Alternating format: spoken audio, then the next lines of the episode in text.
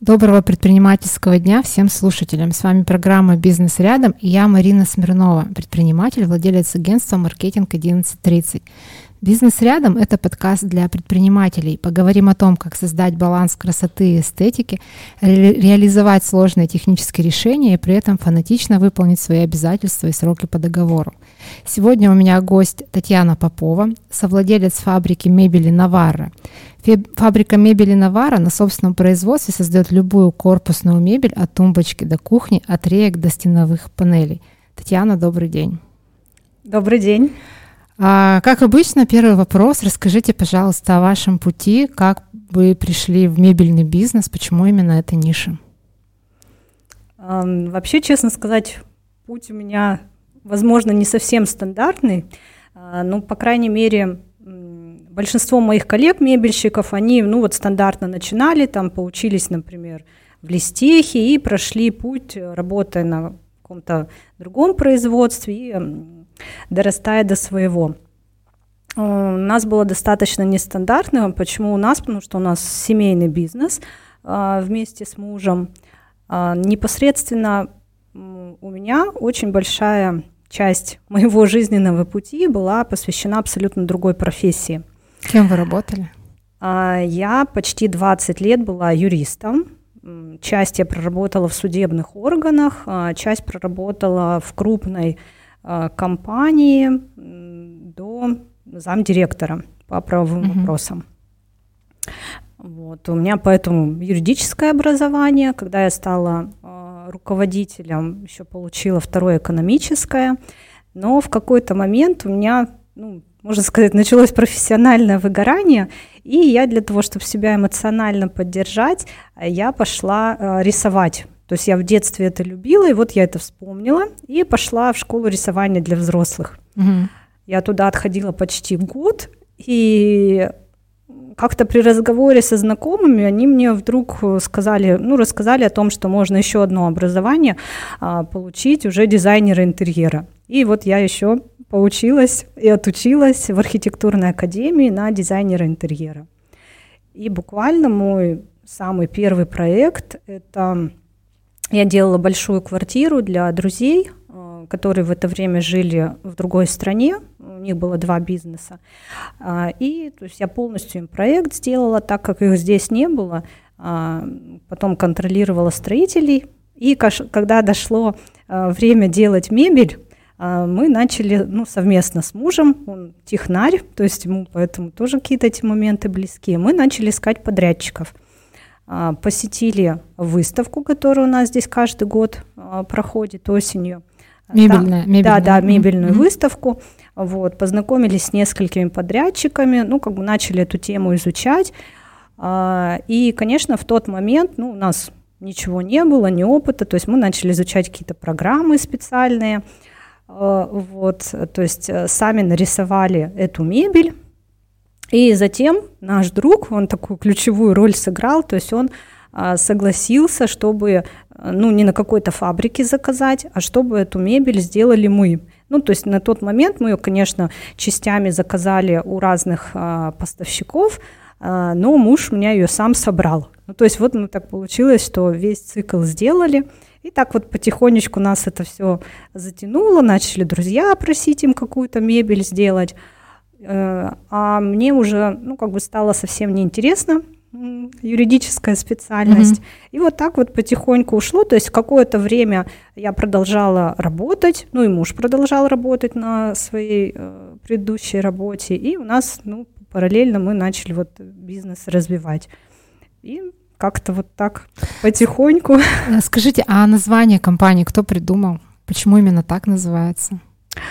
А название, ну, это у нас была такая история, то есть а, как-то в обществе, возможно, принято о том, что вот а, итальянская, там, европейская мебель, что они более качественная, она более красивая, то есть поэтому а, мы как бы поизучав эту тему, поняли, что многим нравится, когда название иностранное, это первый момент. Потом мы начали смотреть различные э, наименования мебели на иностранных языках, что, может быть, его использовать.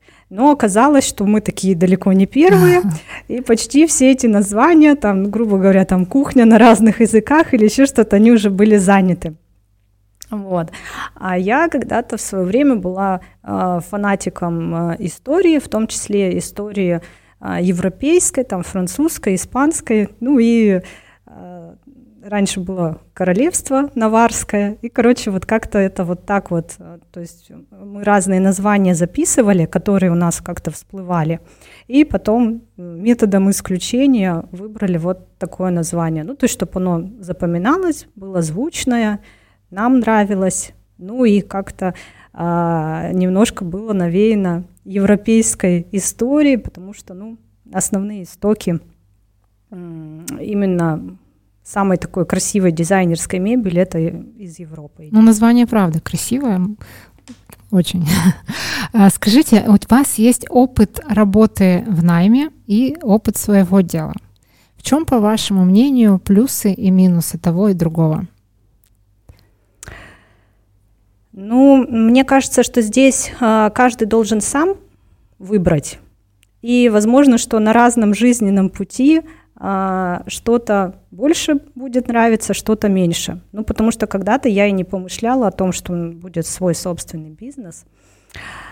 Э, но вот сейчас я могу сказать о том, что самая, наверное, большая разница это в ответственности. В том, что в какой бы ты компании ни работал, ну вот даже я была в должности топ-менеджера, а, да, я принимала очень ответственные решения, но это все равно ты принимаешь их за спиной компании. То есть ты не отвечаешь лично сам. За твою ошибку отвечает компания, за твои успехи это как бы тоже э, они компании принадлежат. А когда свой бизнес, и особенно когда ты выходишь на уровень, что у тебя появляются сотрудники, вот здесь прям очень большая ответственность того, что ты отвечаешь не только за себя, не только за свою семью, а за своих сотрудников и за их семьи. Ну вот особенно ярко это, конечно, последние несколько наших таких очень интересных лет показали. То есть сначала пандемия и вот этот такой очень непростой год. То есть именно вот этот момент ответственности это очень серьезно. То есть если человек готов нести ответственность, то это вот для него ну, такая очень большая ступень, точка роста своего угу. бизнеса. Хорошо. А давайте еще не вернемся про фабрику, да, поговорим, что сейчас э, представляет собой ваш бизнес, то есть это производственные мощности, что вы можете сделать, сколько человек работает, чтобы понять масштаб. Да, сейчас у нас уже свое производство. Конечно, мы постепенно, поэтапно двигались. А, то есть у нас даже есть а, свои покрасочные камеры. То есть а, непосредственно сам распил, ну, то есть взять материал, его распилить, закромить, это делают очень ну, большое количество мебельщиков. А красить это уже количество маленькое. То есть мы красим как для себя, так и для э, других мебельщиков, которых к нам обращаются. И к этому мы тоже не просто так пришли, потому что мы работаем с дорогим сегментом, а, и мы делаем мебель по проектам дизайнеров. То есть у нас а, ну, очень мало, где мы ее сами придумываем. Поэтому э, здесь дизайнер а, задумал, как она должна быть, а мы придумываем, как ее реализовать. И так как сегмент дорогой, то качество продукции должно быть очень хорошее. И в какой-то момент мы то есть почему мы начали свое производство? Потому что а, здесь мы можем контролировать процесс на любом этапе. То есть мы можем, если надо, там что-то ускорить а, или наоборот, ну какие-то, то есть мы здесь управляем процессом. А когда ты работаешь а, с партнерами, то здесь все равно ты должен под них подстраиваться. То есть это не значит, что у нас партнеров нет. У нас есть партнеры, но они сейчас составляют все меньше и меньше э, долю э, в нашем производстве. Ну, например, мы металл не обрабатываем. То есть у нас есть несколько партнеров, у которых мы металлические элементы заказываем, но сами потом уже готовые изделия делаем. Угу. Вы сказали, что одна из ваших целевых аудиторий это дизайнеры, да, вы с ними работаете. Да. Сложно ли с ними работать? Тут, знаете, такой вопрос, мне периодически его задают. Мне, наверное, нет. Ну, потому что, во-первых, я сама изначально дизайнер, то есть, да, может быть, я не сильно долго дизайнером работала, но уже сам факт э, того, что я училась, и у меня был опыт реализации э, небольшого количества, но все равно проектов, то есть я их понимаю. Я понимаю их потребности, и плюсом еще такой момент того, что мы достаточно с мужем педантичные и как бы вот э, готовы э, в различные тонкости вникать какие-то вот эти э, моменты, э, соприкосновения узлов там или еще что-то, что для них важно. Поэтому нам наоборот интересно. То есть каждый, э, то есть у нас каждый проект, он вообще абсолютно неповторим. И, соответственно, это нас вообще всю, и нас, и всю нашу команду держит в тонусе, потому что нам каждый раз нужно что-то придумать там, или новый материал какой-то освоить, э, или там какую-то там новую изделие сделать. То есть вообще это очень интересно. Но это, соответственно, и ну, определенная ответственность для команды. То есть они у нас все такие э, креативные, то есть придумывают какие-то различные вещи, штуки для того, чтобы можно было вот это э, реализовать. А вы сказали, что у вас бизнес с мужем. А как вы делите обязанности? Кто чем занимается? А, ну, я уже говорила, что он технарь, mm-hmm. поэтому, соответственно, а, вся техническая часть на нем, то есть а, чертежи, замеры, непосредственно само руководство производством, это все он этим занимается. Вот. А на мне это, что называется, эстетика и деньги. Хорошо. Есть такое мнение, что работать с близким человеком достаточно сложно и опасно, да? Ну, какие-то есть неизбежные конфликты. Как вам с этим удается справляться?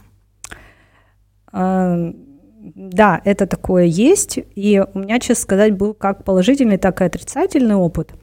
А на данный момент у нас э, так получилось, что семейная компания не только потому, что мы с мужем работаем, но у нас еще работают э, члены семьи.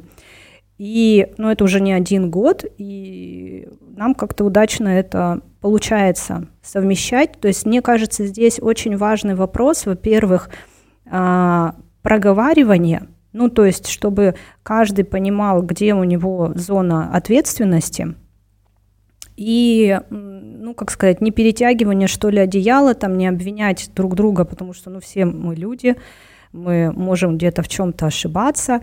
Но единственное, есть, конечно, такой момент, э, с которым нам иногда приходится совместно бороться, это то, что мы все равно невольно, что называется, помимо, ну, и, и в нерабочее время можем какие-то рабочие моменты обсуждать. Но мы даже иногда специально это делаем, то есть э, идем, выделяем время, например, пошли в каком-нибудь кафе, там за чашечкой чая, как раз посидели, подумали, нам какие-то новые мысли, какие-то стратегические или там что-то как-то э, изменить э, приходят в голову. Вот. А по поводу других, ну, то есть у нас есть тоже наши родственники, которые работают в компании, но когда мы их принимали на работу, то есть они точно так же проходили испытательный срок, и мы понимали, сможем мы с ними работать или нет. И э, так как они люди ответственные и не пользуются а, фактом нашего родства в своих интересах, то вот уже достаточно долго это у нас удачно. А сколько всего человек у вас в команде? А, честно сказать, у нас их не так много. То есть на данный момент у нас э, ну, вот с января 14 человек, а, потому что мы стараемся даже для увеличения объемов производства, заказов, а, в первую очередь задумываться не о расширении штата, а о том, как сделать а, производительность труда каждого человека более эффективной. То, ну, вот если с точки зрения производства, э, то мы за последние пару лет э, внедрили программный продукт, то есть мы работаем на программе «Базис мебельщик», А, то есть эта программа и оборудование, которое работает на основе этой программы, они позволили сделать так, что вот само производство и монтажники, они могут сделать намного больший объем, чем это было раньше.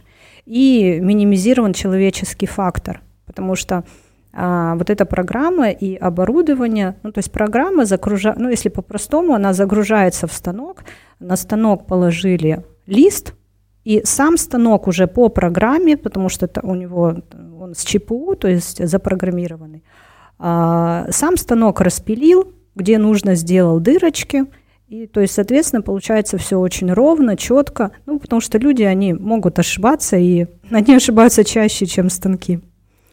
А, скажите, пожалуйста, есть ли сейчас какие-то проблемы кадровые на, на рынке, да? Сложно ли, например, у вас появляется вакансия, сложно ли найти специалистов? Именно вот в мебельной а, нише.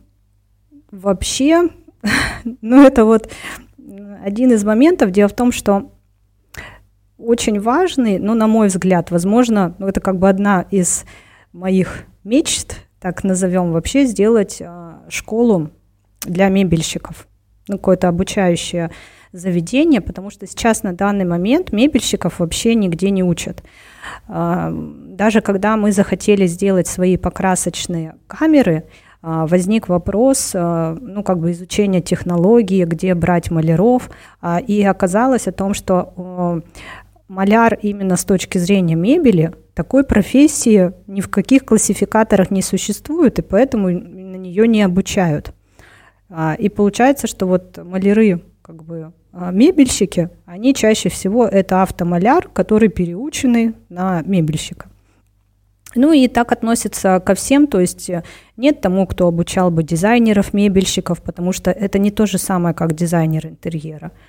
А, и вот это у меня такая есть мечта. Поэтому такие проблемы есть. Мы как их решаем? То есть мы чаще всего а, берем с нуля людей и обучаем. А, ну, в качестве примера у нас, например, а, наш инженер, один из наших инженеров, а, он вообще по образованию востоковед, знаток японского языка, он жил в Японии, и он выиграл грант для того, чтобы поехать учиться в Японию. И перед тем, как туда уехать, он попросился у нас немножко поработать летом. Ну, как бы вот студент, поработать. Мы согласились. Он, кстати, тоже наш родственник. Почему мы говорим, что у нас есть такой опыт. Mm-hmm. Вот. И после того, как он отучился, то есть мы, когда он летом поработал, мы поняли, что у него на самом деле технический склад ума, он очень хорошо схватывает. А, и после того, как он учился, отучился в Японии, а, он захотел продолжить у нас работать. То есть мы его, ну, как бы и сами обучали, и плюсом отправили а, на обучение, достаточно длительное, серьезное, у а, создателей этой программы «Базис мебельщика». И сейчас он просто вообще прекрасный специалист. Э, честно сказать, даже мой муж говорит, что он лучший инженер теперь, чем он. хорошо. Поэтому мы готовим свои кадры сами. хорошо. А какие качества в сотрудниках вы больше всего цените? А, ну, вот это вот момент, наверное, о котором я уже несколько раз говорила, а, ответственность, потому что, ну, за свои решения надо отвечать, но в то же время надо не бояться принимать решения, потому что когда ты, а, ну, постоянно ждешь, чтобы тебе сказали, то это, соответственно, ты как бы не принимаешь на себя ответственность. Ну и вопрос того, что они у нас все должны быть не консервативными быть, а наоборот креативными.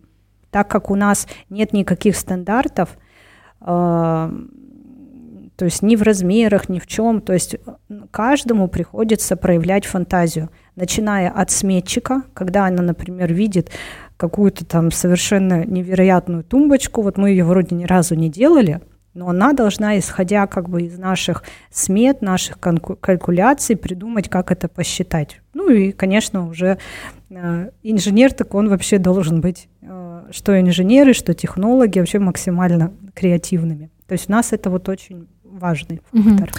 Хорошо, я поняла. Давайте поговорим про маркетинг, потому что моя любимая тема. Расскажите, как вы ищете клиентов – какие инструменты работают, а какие, ну, вы считаете сливом денег?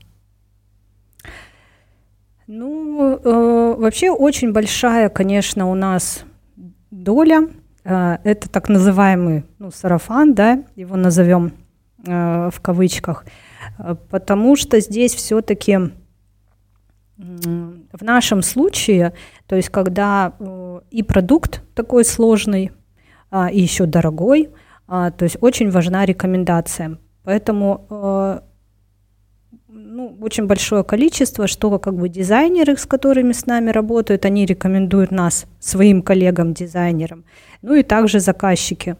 А, то есть у нас очень много клиентов а, возвращаются или по, рекомендации приходят. То есть у нас был один случай, когда мы сделали всей семье э, мебелировку. То есть у нас сначала дети заказали квартиру, большую в одном из элитных домов. Потом мы делали э, родителям жены, потом родителям мужа. То есть такая фамиль, фамильная, да, ну, Да, да был вот ага. такой, да, то есть, э, при том, что там было разное, то есть у двоих это были квартиры э, большие, а у одних, у родителей это был дом. То есть нам тут не важно, мы и квартиры, и коттеджи, и офисы делаем, а, и чаще всего у нас заказы идет комплексно. То есть мы стараемся, а, насколько мы можем, придумывать такие варианты, чтобы облегчать жизнь и дизайнерам, и заказчикам. То есть один объект, один подрядчик. То есть им не нужно еще кого-то искать, еще кого-то контролировать, какие-то эти э, смежные вопросы стыковать. Э, то есть в этом смысле мы делаем любую мебель, ну пока кроме мягкой. То есть мы не делаем диваны, кресла. У нас, правда, уже есть такие эксперименты, но пока мы их на себе ставим. Может быть, когда-то mm-hmm. это будем делать. Давайте вернемся к инструментам. Да, к Соцсети приносят результат или нет? А, здесь, ну, я, наверное, как бы скажу, вот именно в нашем сегменте это более, а, так сказать, презентационный ну, то есть они заходят, смотрят. То есть э, я буквально вот перед Новым годом прошу прощения, а, Перед Новым годом мы с нашим маркетологом проводили анализ целевой аудитории и дизайнеров, а, и заказчиков. А, то есть соцсети смотрят. То есть э, мы там регулярно проводим прямой, прямые эфиры, истории. Я сама лично э, обучалась для того, чтобы какое-то было не скучное, креативное э, ведение соцсетей. То есть мы там используем какие-нибудь необычные э, видео или фото с графикой, ну, то есть чтобы привлекать. Но я не ожидаю, э, и как бы это и ну, по факту есть такое. То есть э, наши клиенты не относятся э, к тем, которые вот в соцсетях непосредственно ищут. То есть они заходят в соцсети, когда им дизайнер рекомендует, и тогда они уже начинают смотреть и, и присмо- ну, как бы выбирать из нескольких подрядчиков. То есть именно вот в этом плане да, соцсети они э, работают.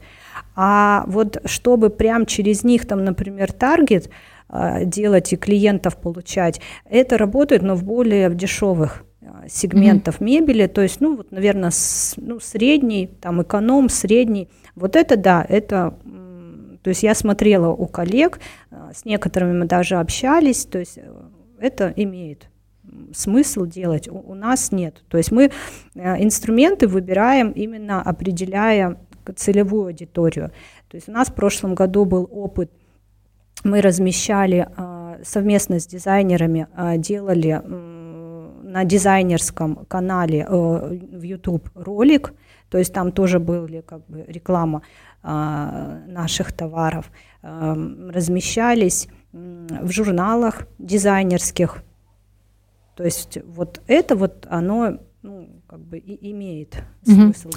Хорошо. А, у меня такой вопрос. Расскажите, пожалуйста, повлияла ли на вас пандемия и события, которые происходят сейчас? Как-то изменился покупательский спрос или ну, вообще какие-то тенденции, может быть, можете сказать в вашем, вашей нише? Ну, давайте разделим пандемию отдельно, текущая да, да, да. ситуация отдельно. А, пандемии я, наверное, даже бы спасибо сказала а, в плане того, что она и нас изменила, и покупателей, но в плане того, что они как бы осознали, что не обязательно надо вот приходить, смотреть, трогать. То есть э, благодаря пандемии мы отработали механизм, как можно делать проекты дистанционно. Ну, конечно, определенную ее часть. Благодаря этому мы э, вот с этого момента, ну, с момента пандемии, то есть уже вот в течение там двух-двух с половиной лет а, мы работаем не только в Екатеринбурге и ближлежащих районах. А, то есть мы делаем сейчас объекты в других городах, в частности в Москве. Ну, вот, например, сейчас мы с вами разговариваем, а у меня монтажники большую квартиру доделывают. А, и вот это именно позволила пандемия, потому что заказчик стал а, более лояльным, то есть мы все по Zoom обсудили, все согласовали, чертежи выслали. Самый большой вопрос, возможно, с образцами, но это тоже решаемо, то есть мы всегда обязательно делаем какие-то выкрасы, то есть маленькие кусочки фасадов, как это будет выглядеть. И мы их просто отправляем в другой город, в ту же Москву. И заказчик сам у себя на объекте посмотрел э, и это оценил. А кроме того, э, когда они берут авторский надзор у дизайнеров, то дизайнер к ним и приезжает. То есть у нас есть э, студии, которые, ну, они здесь находятся, а, в Екатеринбурге, но у них есть объекты в Москве. И дизайнер поехал на авторские надзоры вместе с заказчиком образцы посмотрел. То есть вот в этом плане это для нас прям ну, большой рывок, а, то есть у нас увеличился наш рынок. А, а что с последней, с последней ситуацией, да, последней? Последнее, ну, конечно, поначалу было, так скажем, такое потрясение, ну, как у всех, наверное. А, первый такой был момент, это то, что мы не понимали, что будет с нашими материалами. Потому что раз у нас сегмент дорогой, а, в основном у нас все материалы импортные. Вот. И первое, это мы, конечно, там пытались как можно максимально, чем могли заранее закупить это. А, но что называется, все равно надолго этого не хватит.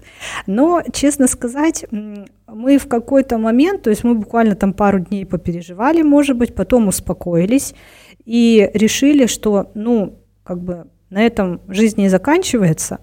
И мы же в этой лодке не одни, то есть много мебельщиков таких же, как мы. А есть наши поставщики, то есть для которых, то есть мы можем еще что-то придумать. А если поставщики, ну, ручки кверху поднимут и ничего делать не будут, то тогда они просто могут свой бизнес прикрыть. И мы с поставщиками пообщались. Они тоже как бы заняли активную позицию, что они будут как-то этот вопрос решать.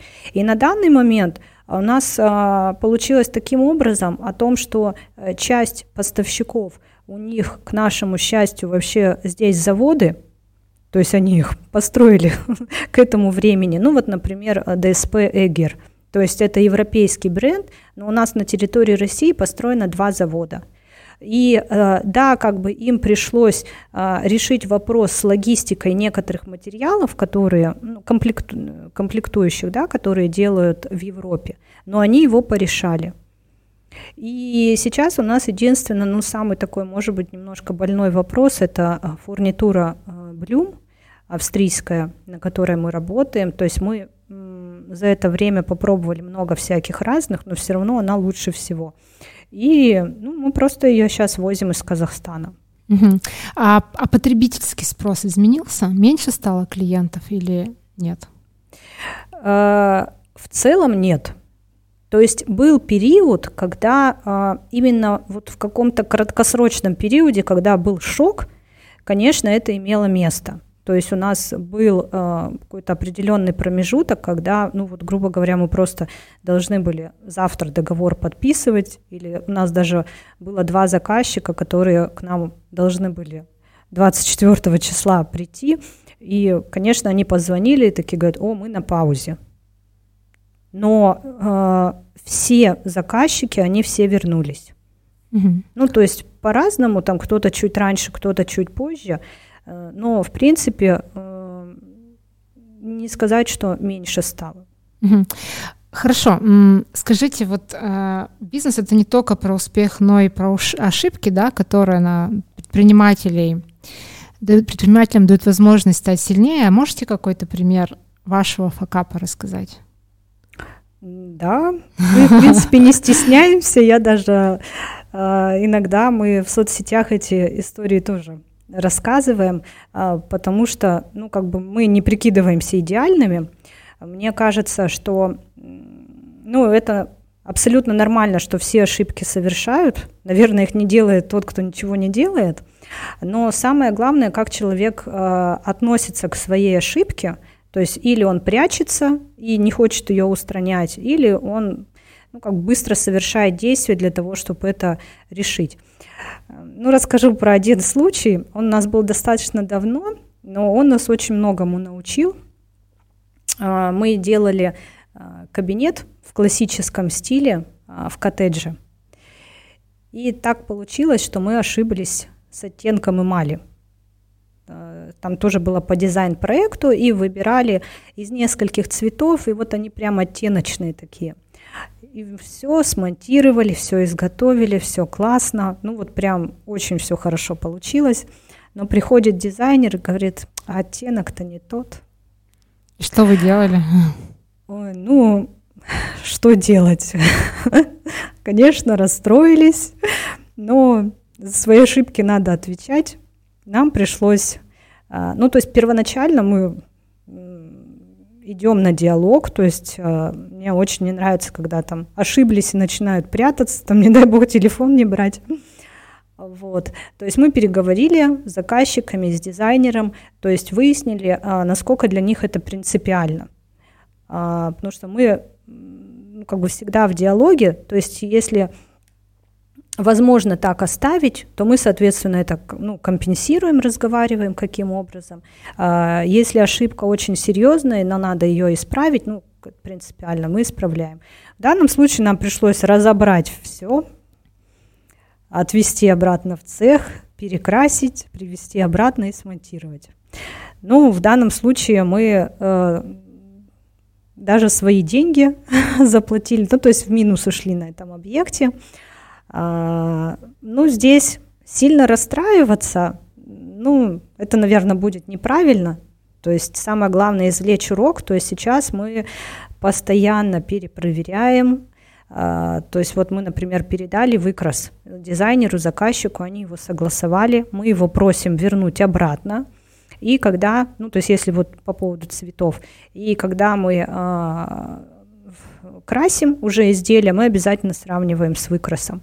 Ну и не только в этом плане, а сейчас мы на многих этапах перепроверяем. То есть у нас, например, э, мы не красим сразу же. То есть мы сначала в цеху каждое изделие собираем, смотрим, все ли верно, ну, все равно бывают ошибки. А, и только после этого оно разбирается, идет в покраску и уже потом едет на объект. Ну, что называется, да, на ошибках ошиб... учимся, да? Да, да. Хотелось бы на чужих, но не всегда получается. Хорошо, но скажите, а, бывает ли у вас выгорание или усталость, и как вы с ней боретесь? А, ну, про одно выгорание я уже рассказала, которое закончилось а, вообще сменой профессии. Поэтому я знаю, что это такое. А, ну, честно сказать, конечно, очень много работаешь, как я борюсь? Стараюсь выходные проводить в кругу семьи, э, куда-то ездить, но особенно вот э, прошлый год, ну, видимо, то, что он такой эмоционально тяжелый, э, вторую половину прошлого года вообще старалась э, проводить с семьей, где-то отдохнуть э, с друзьями, э, с, смена окружения, то есть я вот э, начиная с осени, э, стала активно общаться с многими предпринимателями. Мне вот это тоже очень помогает. Ну и какие-то методики, в том числе ну, телесные, ну там спорт, или вот, например, мне вот очень понравилось, а, э, я начала практиковать раз в неделю э, массаж, но я пробую, во-первых, разные техники, то есть это не, не курсовой массаж, как вот обычно для здоровья да, принято, а именно вот для расслабления, для снятия напряжения. Пробую разные техники. Мне вот, например, сейчас очень нравится нейроседативный То есть он у тебя там мозг как будто раздваивается, и он совершенно отключается, и ты просто очень-очень отдыхаешь. Классно. А, в конце программы, у нас уже программа подходит к концу, а, я всегда задаю вопросы, короткие вопросы, короткие ответы, нек- некий блиц. А, любимое место в Екатеринбурге? Ваше. Даже не знаю, я вот очень люблю на природе проводить.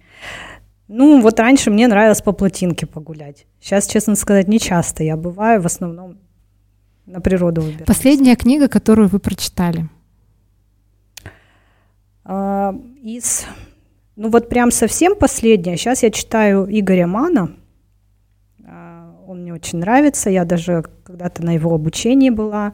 А с дочкой мы читаем а, «Пес по имени Мани». Очень мне понравилась эта книга. Я вот прям ее бы даже взрослым посоветовала почитать, а тем более, когда дети уже вот более подросткового возраста, ну прям книга классная, то есть. Угу. Киногерой, на которого вам бы хотелось быть похожей?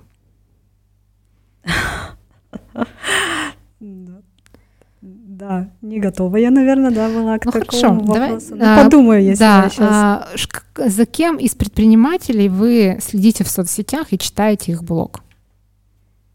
Есть такие?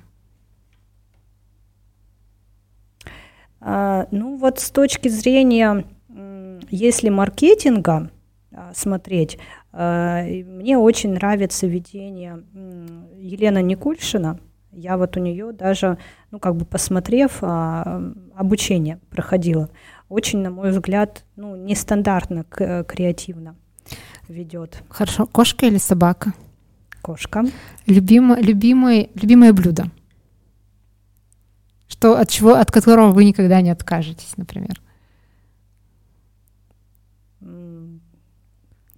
У меня нет, кстати, как-то такого. Я очень люблю овощи, то есть то, что овощи и рыбу. Угу. Есть... Отлично. И последний вопросик. Что раздражает в людях? Необязательность. Пообещал и не сделал. Ну, отлично, огромное спасибо вам за интервью. И последнее, наверное, от вас, что я попрошу, это пожелание для всех предпринимателей, кто нас слушает. Пожелание, ну, мне, наверное, хотелось бы сказать, чтобы, во-первых, не отчаивались никогда. Можно немножко расстроиться, вернее, даже, наверное, нужно даже, потому что постоянно держать себя в тонусе это тоже не сильно э, хорошо. Думать о будущем, развиваться, не бояться каких-то э, смелых решений, ну, потому что если ты не рискуешь, то, наверное, э, какого-то серьезного развития ни сам ты, ни твоя компания не получит. Огромное вам спасибо. А я прощаюсь со всеми слушателями. Увидимся ровно через неделю. Не забывайте подписываться на наш канал в Телеграм. Найти нас очень просто. Подкаст «Бизнес рядом». До новых встреч. Спасибо. До свидания.